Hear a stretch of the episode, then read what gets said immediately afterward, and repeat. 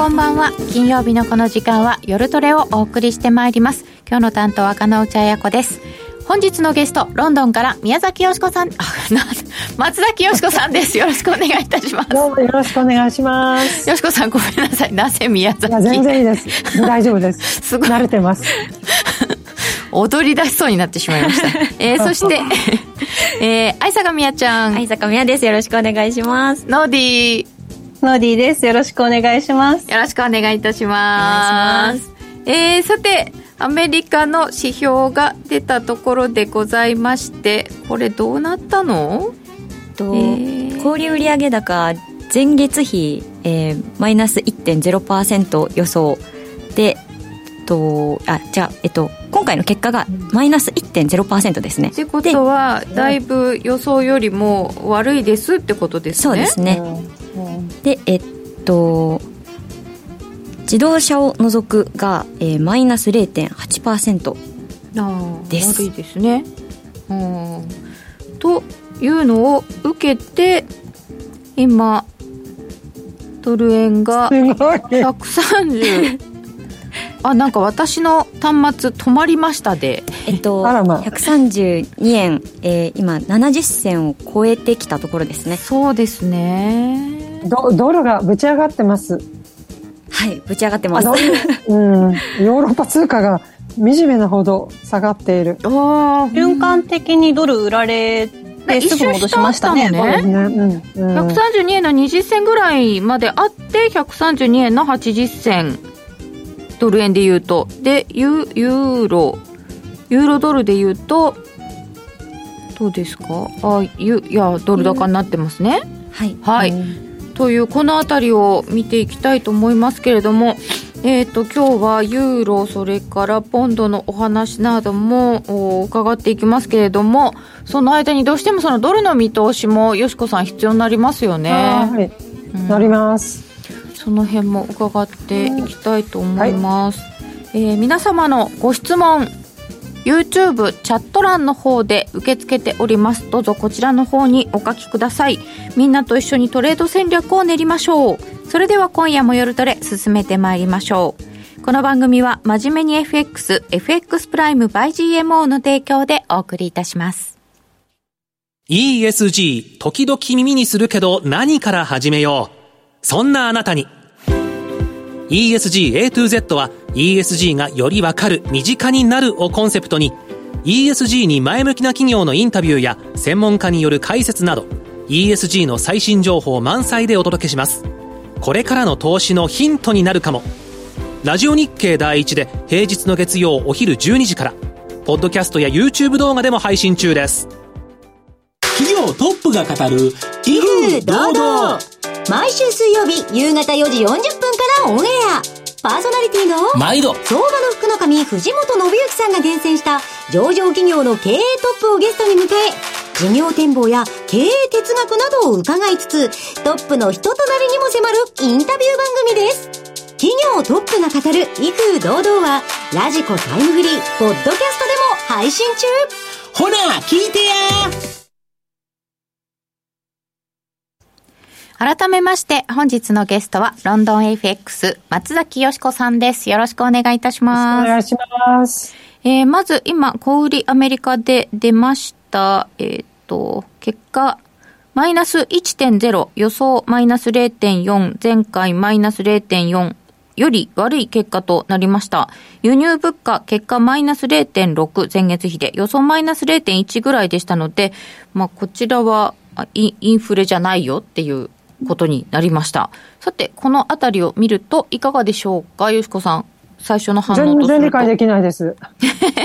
な、な、なんなのこれって今逆に私、あれ？見間違えたのかなっていうのが。ですよね。長期金利も上がってるんですよ。長期金利上がってるんですよ。これがなんか今一つよくわからないけど、きちんとあの、金も下がっているし、ドルが上がっているんですけど、やっぱり私が今見てるツイッターのフォローしてるおじさんたちもなんだか全然わかんないってつぶやいてますね。なんか前回値が若干修正されてるけど、それでもないですよね。それでも、うん、それは0.2が、0.2に修正され、長考修正か。あ、でも足したことないね。同時に出てないですよね。でも見てるんだけど、ほら、こういう時、誰かが突然わけわかんない発言してる時あるんで、うんうんうん、そうなのかなと思ったけど、でもそれもないみたい。そうですね。うん。今じゃなくて、ちょっと前に、えっ、ー、と、JP モルガンの決算が出て、それで JP モルガンが8%ぐらい上がってるんですか？あの、ウェルズ・ファーゴと JP モルガンで、ウェルズ・ファーゴもまあそれなりに、JP モルガンは結構良かったんで、でも、これは今の数字を受けての動きだと思うんで。ですよね。うん。うん。ちょっとよくわからないという。ああ、グールスビーさんが発言してる。 Fed の、多分この人の新しいシカゴの連銀のおじさん。はいはい、グールスビーさんが。環境が引き締めになると、金融政策にも影響を与えるって、これなのかな？うん。やめてほしいですね、このタイミングで発言するの。ね、本当に。数字に素直に反反応できなくなっちゃいますね。ねそっちに反応した、ね、えっ、ー、と、そしたら45分にウォーラーさんも発言する予定？ああ、本当に。えっ、ー、とね、金利先物のスワップ市場は5月の利上げ90%織り込み、さっきまで73ぐらいだったのかな、だからもうほぼ、ほぼ確実的な感じになってる感じです。さて、その、アメリカの方が5月がどうするの？その後どうするの？っていう状況になってますけれども、あの、終わったアメリカの CPI、PPI、まあその後の反応もあんまりよくわかんなかったっちゃ分かんなかったんですけど、 minutes も出て、議事要旨をすごいよく読まれたと、よしこさんおっしゃってましたけど。めちゃくちゃ読みま、今回、なんかすごい時間あったんで、久しぶりに最初から最後の一文字まで読んだんですけれども、うん、やっぱりあの、あの方、なんだっけ、パウエル議長、あ議長の記者会見と同じで、はい、 financial、financial conditions、monetary conditions、いわゆる金融環境がどのくらい今後引き締まるのか引き締まらないのかで、うん。もう政策のあの、例えばその利上げ幅、または利上げするかしないかをが全然変わってくるからってことを、閉会しない会最初から最後までなんか書いてあったって極端な話。なので、もう、もちろんその雇用も大事だし、インフレ率も見なきゃいけないんですけれども、多分、本当の究極のインフレ、ひいひい言うようなインフレはもうピークを打ったっていうのが今のところコンセンサスになっていて、これは世界的に。はい、なので、ここからは、そのもちろんインフレ率とか雇用は見なきゃいけないけれども、日程景況として特に賃金の部分は。うん、だけれども、今後の金融政策はそれと並行して、その貸し出し状況とか、はい、クレジット状況、まあその貸し出し状況を含めたクレジット状況とか、金融環境を見ながらやりますってことを、いろいろな言い方を変えながら、最初から最後までほぼそれみたいな感じでした。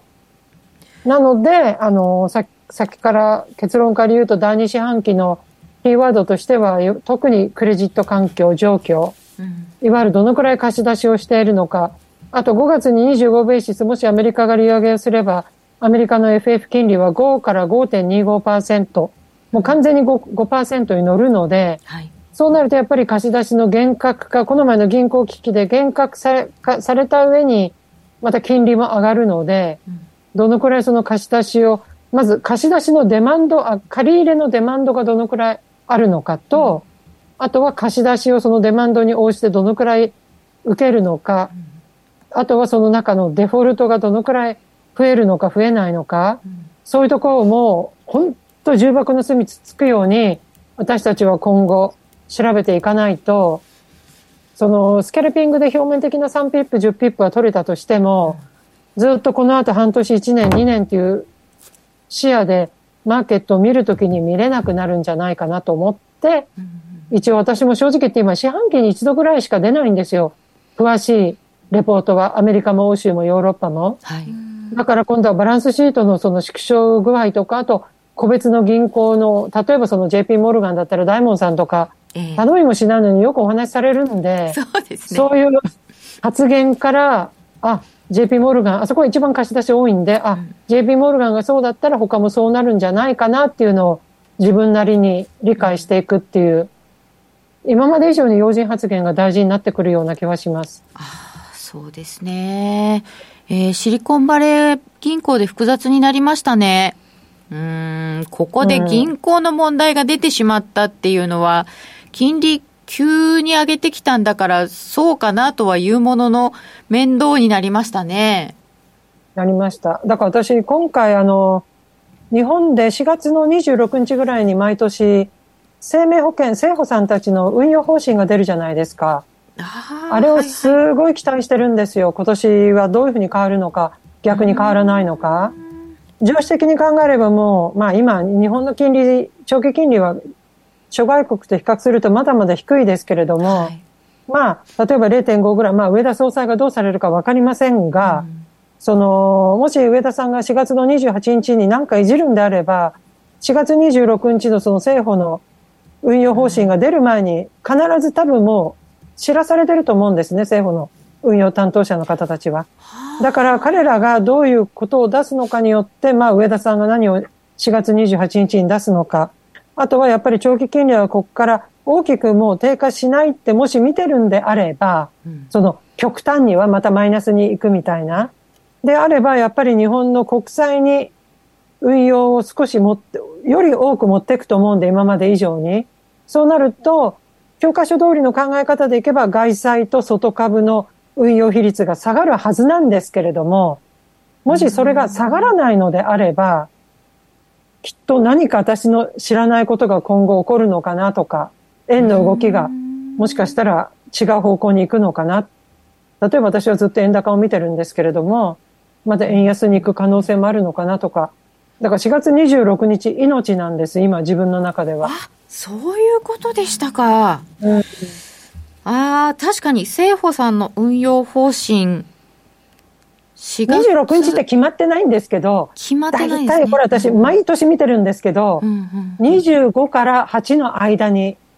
しれーっと出てくるんですよ。そうですね。そうですね。あの、うん、私はここでクイックの端末見てると、夕方にポコッポコって出てきたりとかします。でしょ、うんうん、で、彼らのその日経平均の、あの、予想とドル円予想とユーロ円予想、それははっきり言っていつも外れるんで全然見てないんです。ただ 彼らの配分、それはものすごい私は見てる。で、もちろん政府によって、第一生命線だけはいつも為替によるとか金利によるって言って逃げるんですけれども、それ以外の政府さんは必ず書いてくれるんで、何千億分増やしますとか減らしますとか。うん。なるほど。基礎は結構、外債買ってましたよね。あの、主体別売買動向みたいな言われてました。言われてました。うん、はい。財務省統計だとそうでした。この後どうなるのか4月26日、政府さんの運用方針、一つ注目したいと思います。はい、26日前前後。多分あの日本はフランスの国債を一番持ってたんですけれども、昨年まで。それほとんど手放したんですよ。多分極端言うと100持ってたのをゼロに多分してるはずなんで、昨年中に。なので多分海洋力はかなりあるはず。ああ、そうですよね。うん、うん。あとはまあその新興国の部分をどのくらい増やすのか増やさないのかっていうのも、っていうのは5月の14日でしたっけ、トルコの総選挙。ああ。まあ、もしかしたらエルドアンさん、まあ、多分しぶとく私は残るような気するんですけど、はい。万が一政権交代した場合っていうのはやっぱり外資入っていくと思うんですよね、トルコ。へあの今もう地震があっていろいろ大変なのはわかるけど、うん、私個人的にあの国大好きだしトルコ語まで習ってたぐらいなんで多分これはもうあのエミーさんの方がずっと詳しいと思うんですけれどトルコは政権さえ変われれば私は面白い国になるんじゃないかなっていうふうには思っています。うん。確かにエルドアンさんがね、一番こう、うん、なんていうかこう、わかんなくさせてた人ですよね。主要銀行に金利下げろっていう方ですから、うん、その方がいなくなれば、もうちょっと民主主義にそ乗っ取った、いくらのイスラムの国でも、まあ、普通にちょっと常識がある程度通じる国になるのかなっていう期待感がある反面、でも多分残念賞でまたエルドアンさんじゃないかな、みたいな。そんなこともあるので、まあ、うん、新興国にもどれぐらいか政府さんも割くのかどうかみたいなこともちょっと気になるところなんですね。私、個別物色で結構面白くなってくるんじゃないかなとも思っていて、うん。うん。なので今年の夏は、こうちょっと回ってみようかなって、まだあの、1カ国しか飛行機は取ってないんですけれども、ホテルと。あ、そうなんですね。ほら、ポ,、うん、ポーランド行ったじゃ、行ったじゃないんですかで誰も知らないけど。2, 年、2年前にポーランド行ったんで、ちょっとその辺、はいはい、わさわさ歩いてみようかなって。へえ、うん。飛行機高いんですよね。いや、でももう仕事ですからね。高いですよ、高いですよ。めちゃくちゃ高いですよ。だけどもお金に、経験はお金で買えないんで。ああ、本当ですね。これもう割り切ります。うん。うん。後悔したくないんで。ちょっとトルコとか東欧とか、はい。あ、いや、聖子さん大事なんだなっていうのと、さらっと松崎さんが、うん、あの、円、円高目線だっていうふうにおっしゃってたので、お、うん、そうなんだと思って、ちょっと気になって、今、つい口がポロッと開いてしまいました。多分、こちらの方はみんな円高目線なので、それに影響されてるだけなんだと思います。吉川さんはどのあたりで円高目線ですか？どのあたりっていうか、ずっと円高目線でここまであの持ってこられて、もちろん円のポジションは持たないんで、あんまり、うん、特にいいんですけど、やっぱり外したっていう意味では悔しいし、うん、だけど、多分海外はずっと円高を見ていくと思いますよ、やられても、やられても。それはもうそろそろ金融政策変えないといけないよね。っていうことですか、うん、多分あの YCC の拡大とその YCC って今0%プラスマイナス50ベーシスじゃないですか。うん、それを例えばもう4月の28日に0%も0.25まで持ち上げて、なおかつ75っていう予想を出してる某大手欧州系銀行もあって、はは。うん、私は4月28はやらないと思うんですけれども、うん、一番のあの、こちらで一番人気、一番人気の変更月は10月って予想ですね。あ、10月ですか。うん、ななんで10月かっていうと、上田さんが半年ぐらいしてだいぶ慣れてくるだろうっていう、単にそれだけらしいんですけれども。うん、なんか4月にいきなりやる予想もちょっとありましたけど、この間中の上田さんの発言が思っていた以上にさらに黒田さんより黒田路線踏襲、ねうん、はい。私、だから上田さんのことを正直言って全く存じてないので、やっぱりあのササマーズさんが素晴らしい人材だっておっしゃってたのと、うんうんうん、あとほら、元あの FRB の副議長のイスラエル人のフィッシャー副総裁、うんうん、あ、副議長、副議長すみません。あの方ってサマーズさん教えたし、ドラギ総裁教えたし、今のあのロー総裁、オーストラリアのロー総裁も教えたし、そこで上田さんも教えてるんですよ。はい。だから、やっぱりそれだ、今の名前を挙げた方たちって素晴らしい功績の、あ、ローさん私正直言ってよく知らないんですけれども、やっぱりドラギさんにせよ、サマーズさんなんてもう天才じゃないですか、ある意味。金融の。だからその意味では上田さんも大化けするのかなっていうのは期待してるんですけどね。日本はいろんな圧力があるから。うん。上田さん一人でできるかどうかは分かりませんけど、うん、まあ。あとはまあ、岸田さんがどこまで総裁が金融政策ご理解されているかも、こちらからはよく見えないので。そうですね。うん、まあ、あの、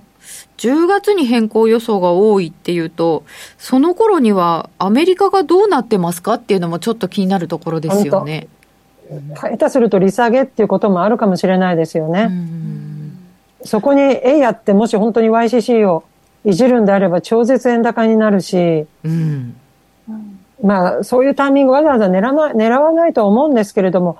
アメリカの先行きが全く方たちも予想今できない状態なので、まあ、日銀の10月は前後するかもしれないけど、大体まあ9月以降っていうのはこっちのイメージで皆さん持ってらっしゃるみたいです。ああそうなんですね、海外と国内の見方って違うんやねっていただいてますけど、うん、本当そう思いますね。で今ちょっと私がアメリカの話しちゃいましたけれども、まあ、5, 5月に0.25はやるでしょうっていう今予想ですよね、はい、私はやると思ってます、で、そこで止める感じですか？いやそれが今後のそれこそ貸し出し状況とか、それこそまあ雇用統計とかインフレ率とかいろんなものを見ながら見ていくしかないんじゃないかなと思っていて、で、やっぱりあの、最近のパウエルさんってものすごく強気発言が多いんですよね、高派の。はあ、ただ、ね、2000、あの、利上げをする前って、金輪際インフレじゃないって言い張ってた方じゃないですか。そうですね。一時的発言もあったし。話半分で、もちろんそれはあのパイムルさんだけじゃなくて他の中央銀行の総裁もほぼ金輪際状態だったので、うん、もう総裁の意見聞いててもしょうがないと。自分で決めていく 決めていくしかないっていうか、うん、自分の第六感と、まあかっこいい言葉を使えば分析、はい、それでもう見極めるしかも総裁の発言は参考程度にしないとあれだけ利上げの時に外したので利下げの時も同じ度合いで、マグニチュードで外して、当然じゃないかなっていうふうに思うし、まあ、それでも別に私は自分の、ね、あれは痛まないので、もう信じるのは自分だけ。うん。はい。必ず聞きますよ、記者会見はもちろん。うん。なんか、フェドに逆らうな、だったんですけど、そうなんです。彼らの言うこともいろいろだし、毎日変わるかもしれないし、うん、人にもよるし。うん、今までを考えると、そんなにそこだけを丸飲みするわけにもいかないって感じですかね。いかないですよ。多分、ここから一番あの重要なのは、多分ブラードさんのような高派の方、はい、あの方がその利上げに対してあまり前向きでない発言が出てきたら、あ、来るかもしれないなって思うかなっていうふうに思ってます。旗派の人はどんどん旗派に寄っていくんで、それはもう当然なので、うん、やっぱりある程度高派のジョージさん総裁とか、ブラードさんあたりが、ちょっと1ミリでも、まあ、それは行間をもしかしたら読まなきゃいけなくなるかもしれないけど、1ミリでもちょっと高派じゃなくなる、鳩派じゃなくても、高じゃなくなった瞬間っていうのは、そこからは気をつけなきゃいけないんじゃないかなって思ってます。鳩の人は、あの、う、生まれつきすっごい鳩みたいな人いらっしゃいますもんね。いらっしゃいます。もう、バンコブイングランド、イングランド中銀なんて、この人本当総裁やってていいのっていうぐらい。いや、本当あの、任期が7月で終わるんで悪いけど、本当ありがとうございました。前倒ししてお辞めいただいても構いませんっていう感じで。あの、委員の方ですか？そうなんです。何の基準でこの人、それで、大学、うちの娘の大学の教授だった、教授なんですよ。なんか娘間違った大学行っちゃったのかなとか思って。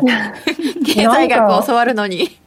もうの、ええー、みたいな、どんな感じなんだ、この人と思って。ええー、生まれつきハト派な方。ね 多分家庭環境みたいなのもあるのかよくわからないけれど。いや、なので、今まで高派だった人が変わるとか、真ん中ぐらいの人がどっちかによるとかっていう方が、こう、重視した方がいいってことですかね。うんうんそうですね。やっぱデイリーさん、サンフランシスコのデイリーさんも、割とハト派だった方が最近の発言はまだ高派なので、あ、うん、まだ、それもあって私は25ベーシス5月やるんじゃないかなぐらいに思ってたので、うん、個人的としてはやっぱり、ジョージさん、メスターさん、あとはブラードさんあたりが、ちょっとだけ高じゃなくなる、うん、頃合いがいつなのかを、虎視眈々と見見ていきたい感じです。やっぱりあの、サンフランシスコの連銀さんは、やっぱ銀行のこと気になりますよね。なると思いますよ。自分の目の真ん前で起きてるんで。うん。監督がどうだったのって言われちゃうでしょうし。うん。うん、今後そうすると、そのクレジット環境が第二四半期46のマーケットのキーワードになるというお話でしたけれども、こう貸し出し態度がどうなっていくかとか、はい、それによって景気悪化するのかとか、その辺ですよね。うん。あとはそれを多分もう間近で見てらっしゃる要人発言。その各連銀の総裁とか、あとはさっき言ったようにその JP モルガンのダイモンさんとか、それ以外の方でもいいんですけど、ブラックロックのフィンクさんとか、あそこら辺の方たちが、またはそれこそもう、ヘッジファンドの人人でももう誰でもいいですわ、こうなったら。あの、ね、名前聞けばははって分かるような人が、ちょっとでもその貸し出しが厳しくなってるとか、借りられなかったみたいな発言が出てくると、お、お、面白いかななんて言っちゃいけないけど、ちょっと気にしなきゃいけないですね。ファンドもそうですね。うん、気になりますね。うん。あとは借りられないので、社債を発行するっていう選択肢が出てくると思うので、企業が。うん、企業のその社債発行額が増えるとかっていうのも、何を調べればいいのかわかんないんですけど、多分ツイッター見てればそういうの誰かつぶやいてくれるおじさんがいるから、そこも、うん、一つの見どころかもしれません。そうですね。あの、銀行の問題が起きた直後って、あの、記載がバタってなかったですけど、はい、出てきてますよね、またね。はい。うん。えっと、シカゴ連銀のブラードさんインフレ率は下がってきて。いやいやいやセントル、セントルイス。あ、そうだ。グールスビーさんが、あの、エヴァンスさんから変わられたんで、先月。あ、そうだそうだ、そうでした。はい。えっ、と、今の入ってきているのは違う方。ウォーラーさグールス、グんの方だ。ール、グールビさん、あ、ウォーラーさんも、も今う誰でも言うわ、発いろん言な人かな。グールスビーさんも。ウォーラーさん、金利さらに引き、あ、インフレ率は下がってきていると思うけど、うん。金利は引き上げる必要があります。って言ってますかね。まだ高い。なんかでも、ウォラーさんはもともと結構高派なうん方だから、今のお話だと、まああんまりって、っていう感じの影響力ですか、うん、そうですね。うん、個人的になんかミネアポリス連銀総裁のカシュカリさんがどこで手のひらをコロコロって変えるのかがちょっと気になってます。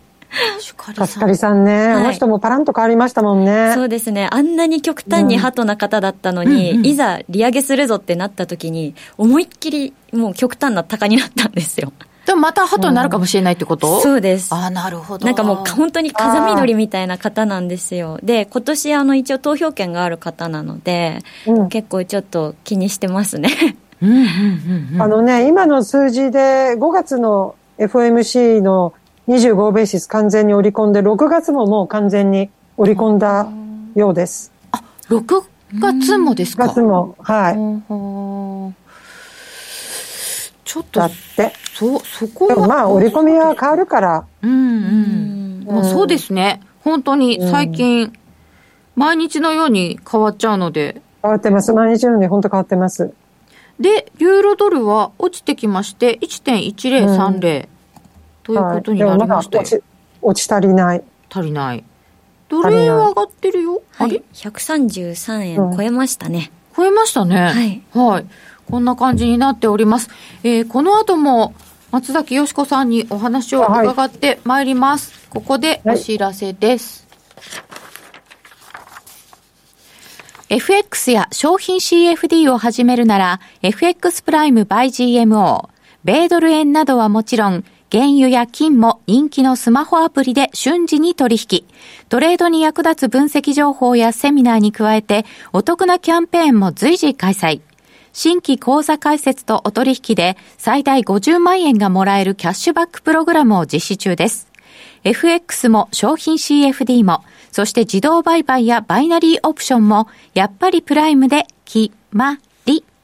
株式会社 FX プライムバイ GMO は関東財務局長金賞第259号の金融商品取引業者及び商品先物取引業者です。当社で取り扱う各金融商品は価格の変動等により損害を被るリスクがあり、投資元本は保証されません。商品ごとに手数料等及びリスクは異なりますので、当該商品等の契約締結前交付書面などを熟読、ご理解いただいた上で、ご自身の判断と責任において、事故の計算により取引を行ってください。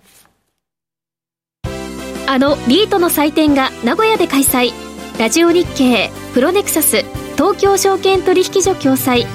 J リート各社が集結する J リートファン in 名古屋を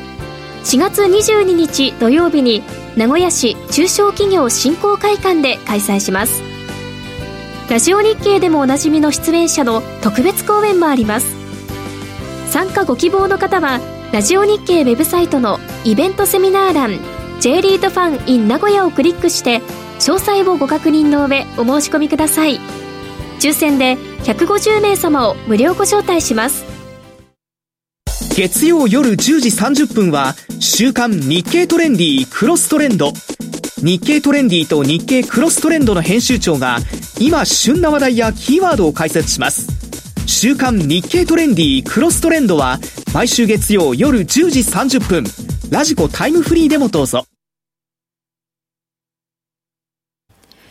引き続き、よしこさんにお話を伺っていきます。よろしくお願いいたしよますろし。くお願いします。なんか今、大門さん喋ってるらしいんですけど、ちょっと私それ何をどう取ったらいいかわかんない。さてさてよく出てきますね、この人、本当にもう。いよいようんヨーロッパ、イギリスのお話を伺っていきたいと思います。えっ、と、どっちから行けばいいですか？もうもうもうお任せしますよ。じゃあ、イギリスは来週、ものすごくいろいろあって大変そうなのですけれども、はい。よしこさん、足元の状況はどうですかえっと、とにかくストライキがまだまだ続いていて、例えば今週はもう1週間病院がずっと閉まっている。だから、具合が悪くなったら救急車、まあ呼んでもなかなか来てくれないんですけど、あとはその、もしもし相談室みたいな LINE を、あの、医療制度が作って、そこで電話で相談するっていうやり方に変えています。で、まあ、あの、もうこれ、当たり前、もうイギリスに住んでるとそんなの当たり前なんで、日本といかに違うかっていうのを話したら本当本が書けちゃうんであれなんですけれども、ちょっとストがやっぱりみんなの心を重くしてるっていうところは非常にありますね。うん。もういろんなところが止まっちゃってるんですね。止まってますね。すべて学校も、まあ学校今ちょうど春休み中なんですけれども、春休みに入る前1週間先生たちがストライキしてたので、まあ子供たちは結局オンラインで授業を受けるかもう学校が早めに春休みに入るとか。うんちょっと日本では考えないぐらい、考えられないぐらい大雑把なあの、もともとこの国は大雑把なんですけど、ますます大雑把になってきました。はあ。うん。と、フランスもでしたっけ？年金改革ですごい人やってる。フランスがすごい。あそこも物投げるから見ててすごい、あの、チャールズ国王も一番最初フランス訪問するのをキャンセルしちゃって、あの、エリザ級から来ないでくださいっていうか、その、万が一何かあった時に多分保険とかほら、保証とか大変なんじゃなくね、火炎瓶頭に当たったみたいな。いやいや、責任取れませんよね。いや、責任取れない。そうだから、あの、悪いけど、あの、今来ないでくださいって言われたらしくって、一応今度はドイツに最初に先週、あの、訪問されてました。で、フランスに関しては、あの、憲法49条3項で、はい、強行採決で、あの、年金改革を、議会は今、マクロンさんのあの、与党は、全部の議席の3分の1しかないんですね。だから何やっでも否決されるんです。もう、面白いほど何やっても否決されるので、まず昨年の10月から10月にかけて、今年度の予算案、これも49条3項で強行採決。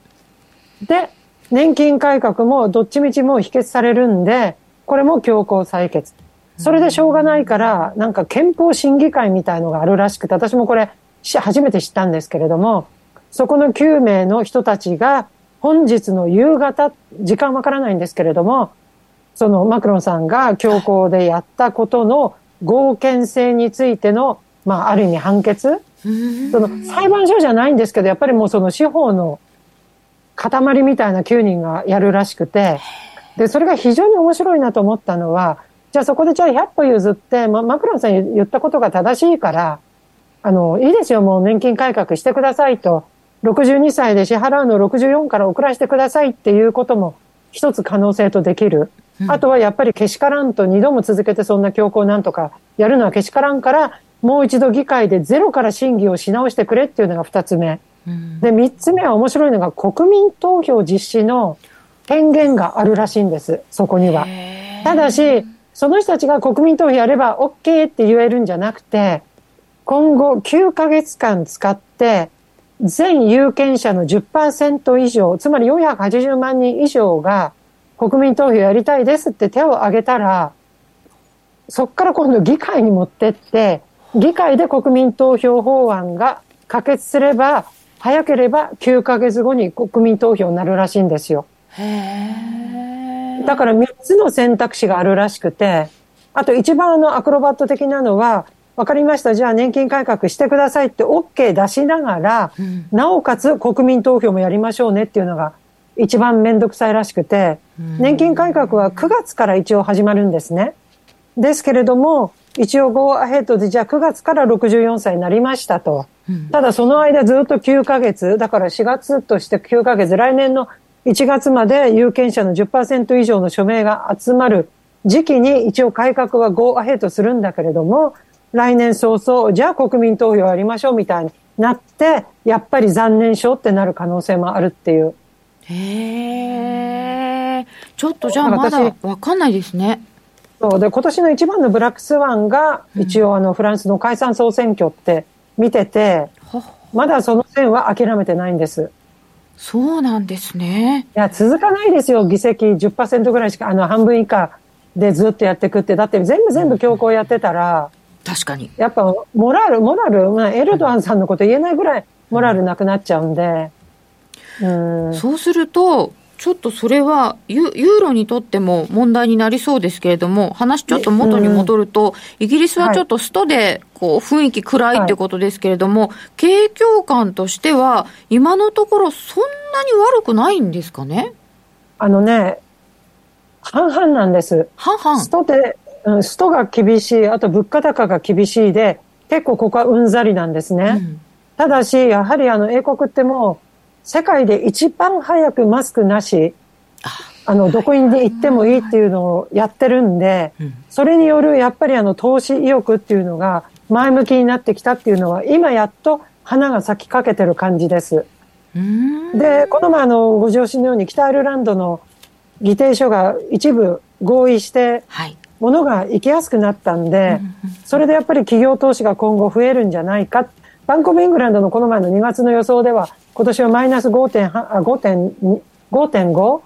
てなってましたけど、多分5月の11日かな、次の理事会は。そこで出る次の3ヶ月に一度のマクロ経済予想では、はい、私は企業投資のマイナス度はもうちょっと浅くなると思います。で、企業自体も、やはりちょっと投資に、その不透明感がちょっと払拭されたので、北アイルランドに向けての。ええ、なので、ちょっと前向きな部分が出てきて、今後やはりそれがうまくいけば EU との、あの、なんていうんですか、人の行き来とかももうちょっとできるかもしれない。ブレギジットはブレギジットのこれ変わらないんですけれども、はい、例えばその化学の部分での、なんか学者の、なんか共通なんとかみたいのももう始まっちゃったし、それずっと止まってたんですよ、ブレギジット以降。だけど人材派遣、人材受け取るみたいな、その学者ベースのもう始まっているので、ビジネスベースでもそういうことが始まるんじゃないかっていうのは、あの、あるみたいです。そうなんですね。あ、北アイルランドも長くごたごたしたね。本当にね。いや、ま、まだ解決されてないんですけどね。政治は全然動いてないんで。うん。でもビジネスは少し動き始めるかもっていう期待が出てきてるんですね。はい、そうなんです。期待感。うん。大事ですよね。うん、大事です。ものすごい大事です。うん、で、来週はイギリスは CPI も出てきます。出ます。うん、お願いだから下がってくださいって感じですね。まだ？あの、ベイリーさんが、なんだっけ、定海品会も、驚くほど下がるぞとか、ぐいーっと下がるぞとか、いろんな英単語使うんだけど、逆に上がっちゃったんで、今回、前前月。だからもうあの人今、ほとんど街歩けない状態みたいな感じで、アメリカいらっしゃいますけど、今は。だからここでぐいみたいに下がってくれないと、うんじゃあ一体いつ下がるわけ？第二四半期って言ったよね？あなたねっていう感じになっちゃってますね。そうですか。うん、えー、こう食品とかが結構高いんですよね？泣きそうですね。で、あの、この前まではやっぱり出しても買えればいいやっていうところだったんですけれども、最近はとりあえず並び、並んでるんです、ちゃんと。あ、物が全くなかった。なかった、なかった。もう、ザーッと最後一本、あの、セロリが売ってるみたいな感じでしたから。スーパーの棚にね。うん。だけど今でも、あの、私が行くとこは、あの、デパ地下なんで、いつもいつも、なんか、わざとらしいぐらい山盛りなんですけれども、あの、いわゆる英国人が行く、日本で行ったらイオンみたいな、英国の4割の人が買う普通のスーパーに時々、時々っていうか、まあ3ヶ月に1回、調査しに行くんですね、どんな感じか。それでたまたま先々週行ってみたんですけれど、半分ぐらいまだ空の部分ありました。だから私が行くところのあれがデフォルトじゃないんだなっていうのはもう固く勉強してきました。卵どんなもんでしょうっていただいてます。卵はね、あの、今私がいつも買ってるのは6個で450円。で、昨日友達が、あの、安いと思って私もびっくりしたのは、12個で400円。ああ、それが安いですね。電池がひっくり返るほど安いと思いました。うん、え、アメリカは12個で700円みたいですね。そうですよ、そうですよ。イギリスも私買ってるので、6個で450円ぐらいだから。日本は300円で大騒ぎですよ。ね、もうもう、だから日本だけがちょっと物価が違う。あの、これ言うと嫌われ、まあ嫌われてもいいんですけれども、あの、日本の日本の物価は安すぎるんだと思うんです。いや、確かにね。でもまあ、給料上がんない国だったのでね。ああ、だからそれにみんな甘んじちゃうんでしょうね。上がらないから、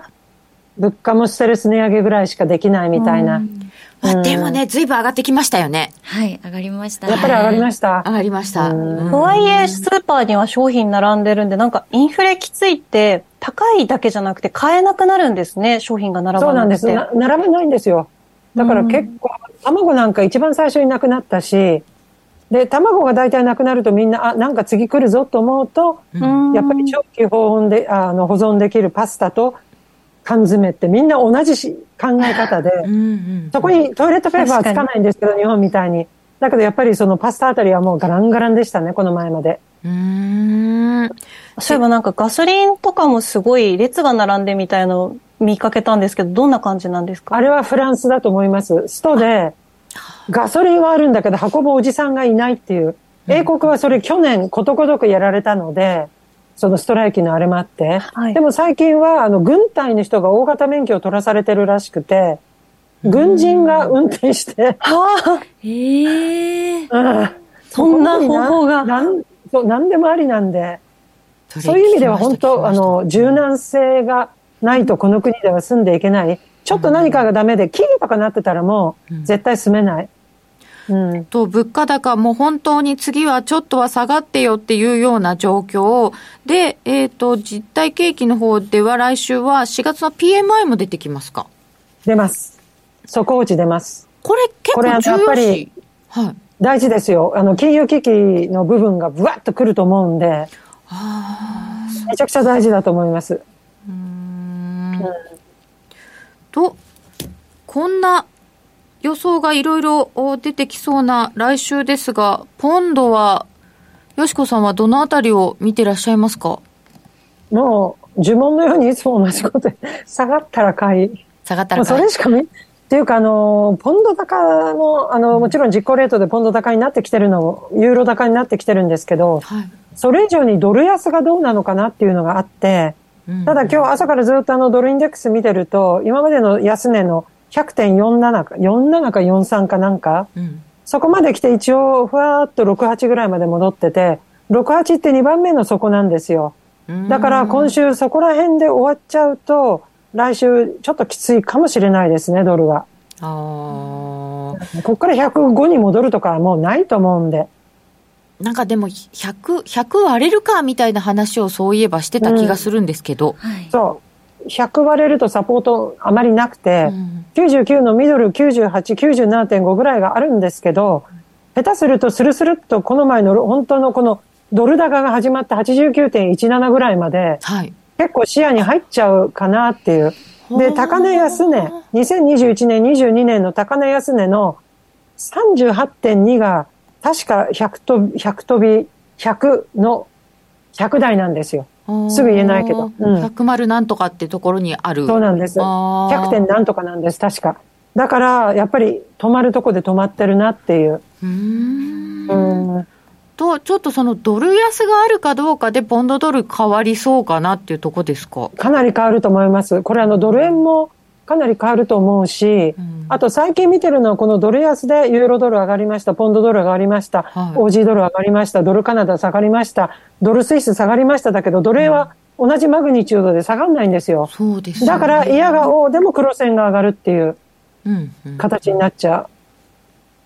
う。うん、そうですね、そっちで見た方がいいですよね、クロス円で。そうなっちゃうんです。うん、うんで、そうすると、もう一つがユーロですよ。ユーロもだからユーロドルで見ると、ドル安になるのかどうなのかってことになっちゃうわけですよね。上昇としては一番ポテンシャルがあるのはユーロだと実は思っていて。そうですかやっぱり、うん、やっぱり今日も4人、まあ、高派の ECB のもう全員ザ・タカ派っていうおじさんたちが4名バーッとお話しされてるんですけれども、だからすごい極端にタカ派の内容なんですけど、うん、私はやっぱりその5月6月かっていうよりも7月9月あたあたりまで利上げ続くんじゃないかなと思っていて、現在のあのターミナル予想多分今3.5から4ぐらいまで下がってきちゃってると思うんですけれど、預金金利が今3%ですよね。で、次回25上げたとして、まあ50上げるっていうおじさんもいるんですけど、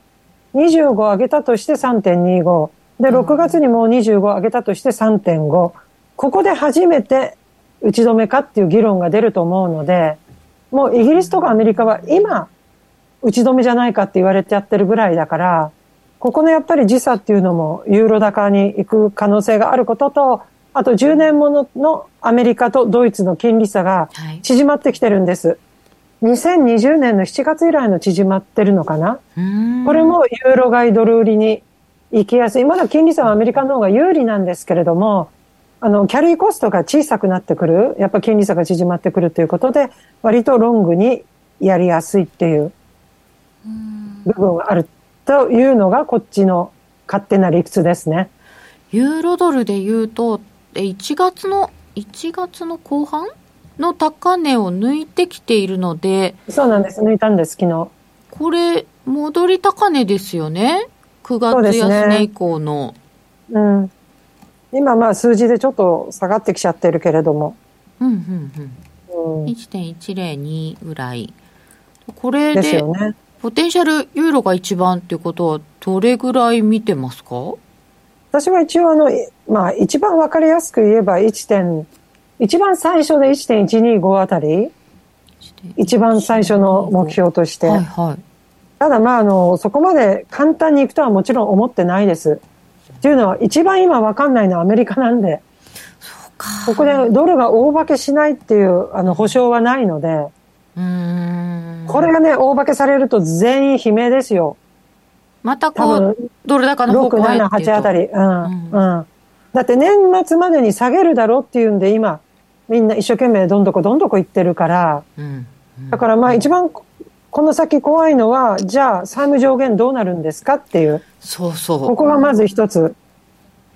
で、まあ債務上限が逆に延期が決まった場合は、じゃあ本当に年末までに利下げあるんですかっていうと、次のマクロ経済予想ドットチャート出るのは6月なので、6月の時に、え、こんな話じゃなかったで、またドルが買われる。みんな売っちゃってるから、損切りで上に行っちゃうっていうのが一番今、ある意味起きてほしくないシナリオじゃないかなっていうふうに。今、まあ、非常に短期ですけどね、6月なんで。うん。まあでも、債務上限問題は必ずやってはきますよね。その前に。延長されてなければ6月の5でしたよね、多分。6月です、そうですね。多分、うん、自分の記憶では6月5日だったはずです。それをちゃんと伸ばしてきてくれるのかどうかっていうところですね。うんうん、で、今、うん、鉱工業生産指数が出まして。え、そう、そそんなのあったんだ。22時15分ってへ変な発表時間。アメリカ鉱工業生産指数は前月比で0.4%のプラス、予想0.2よりも良かったです。前回ゼロでした。設備稼働率79.8。ほほ前回78。出てますね。うん。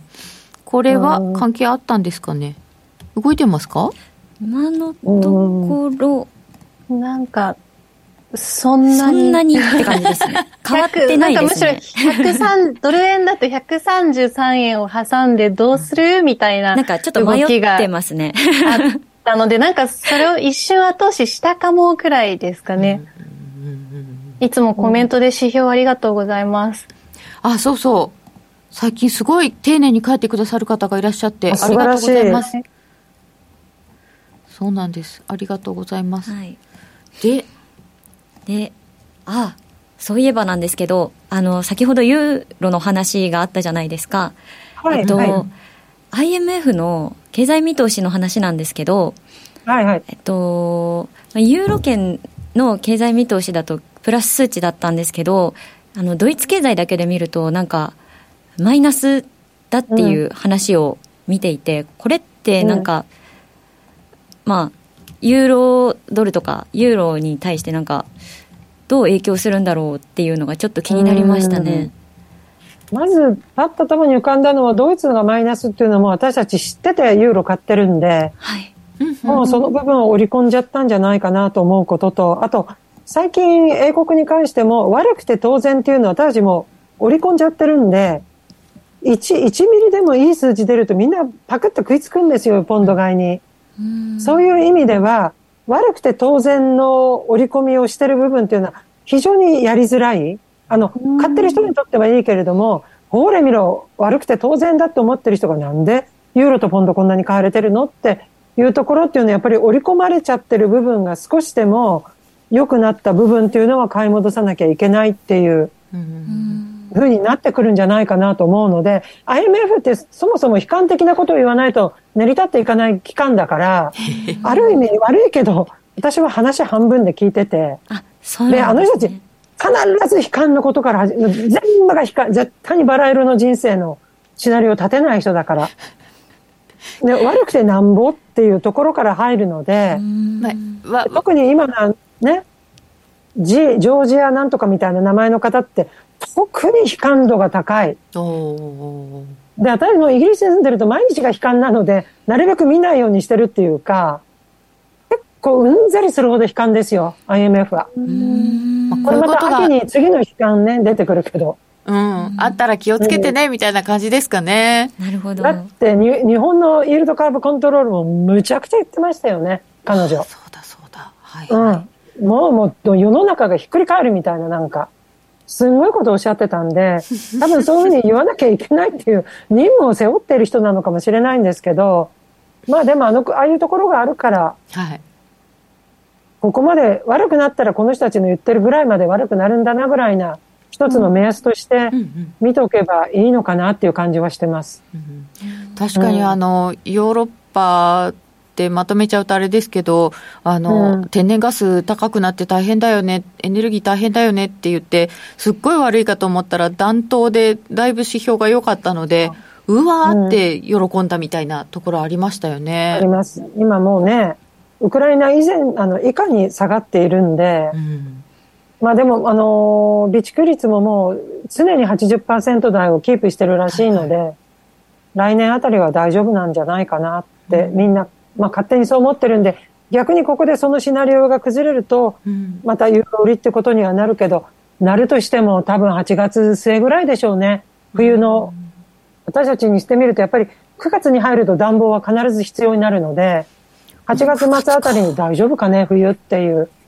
ことをちょっと考えるか時期になりますから。あうん、ちょっと思ったより早いかもしれないですね。早いです。うん、もう8月は、あの、暖は必要なんで、月末からは。えー、なんかまだ夏真っ盛りって日本にいるとね、思っちゃいますけど。いや、日本にいたらね、まだまだ暑いけど。残暑厳しき折からみたいなね。もうなんか、下したら10月ぐらいまで暑いまでありますよね。ね。あります、あります。私も日本だと11月まで半袖着てるんで、日本はやっぱり湿気が高い分暑いですよね。うん、あとドイツはあれですかね、あの、貿易最大相手国中国がどうなるかですかね。それも気になりますね。うそう、ショルツさんが1月に抜け駆けで一人で行っちゃったんですよ。はい、で、ヨーロッパってほら、結束であの生きてる人たちだから、なので、今回マクロンさんはフォンデアライエン委員長を連れて、うん、これ見る、俺は、あの、欧州の結束を大事にしてるんだって非常にアピールしたんですけれども、ただまあ、ドイツは、あの、さっきちょうどこのあの、あれに入る前、ライブに入る前に、はい、あの、財務大臣が、そろそろ、あの、財政の規律を守る方向でいくっていう形で発言してるんで、あそこほら財政ブレーキっていうのがあるから、GDP の0.2か0.4%以上の借り入れはできないっていうのを、コロナの間、なくしてたんですよ、一時的に。それをあの、敗者復活戦でもう一度やる。つまりもう、あの、財政政策は引き締めますっていう、宣戦布告してるんで、多分それができるほど、財政の目処が立ってるんだろうなっていうふうに私は思いました。こっちも正常化ってことですよね。いやもう、ヨーロッパもイギリスも全部、もうコロナは過去のことなので、うん、うん、もうパスポートとか、あパスポートはもちろんいるけど、そのコロナパスみたいなもう全然必要な、オランダだけが多分あるのかな、もしかしたらまだ。うん。うん。で、今話が出た、ね、はい、フランスのマクロンさんですけど、中国行って結構いろいろ喋ってきたみたいなんですけど、これどうなんですか、ね、アメリカがの下僕ではない。そういう、あの、台湾はやっぱり地理的に非常に離れているので、うん、あの、ヨーロッパはそこに首をわざわざ突っ込む必要ないんじゃないかと。で、マクロンさんは、あの、欧州の自立っていうのを、彼が自分が大統領になった時からずっと話していて、どういうことかというと、今はもう、アメリカ対中国、まあ中国にロシアも入ってくるんですけれど、そこのとこにヨーロッパも入れたいんですよ。さ、三つどもえにしたいわけ。だから、いつまで経ってもそのアメリカの言うことを聞いてないで、例えば台湾であれば僕たちは僕たちの台湾の意見を持った方がいい。だからアメリカが攻撃するからヨーロッパもアメリカの、あの、なんて言うんですか、太鼓持ちになる必要はないっていう。ただ、ウクライナは完全にアメリカと歩調を合わせてるんで、多分世論としては、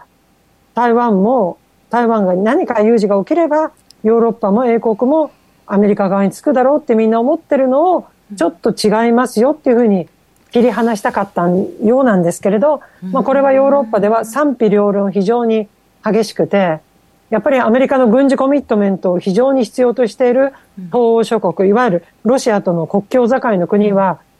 とんでもない余計なことを言ってくれたっていうので怒っているけれども、まあ国境から遠くなれば遠くなるほど、まあアメリカ、トランプさんの時からアメリカ離れしてるんだヨーロッパは。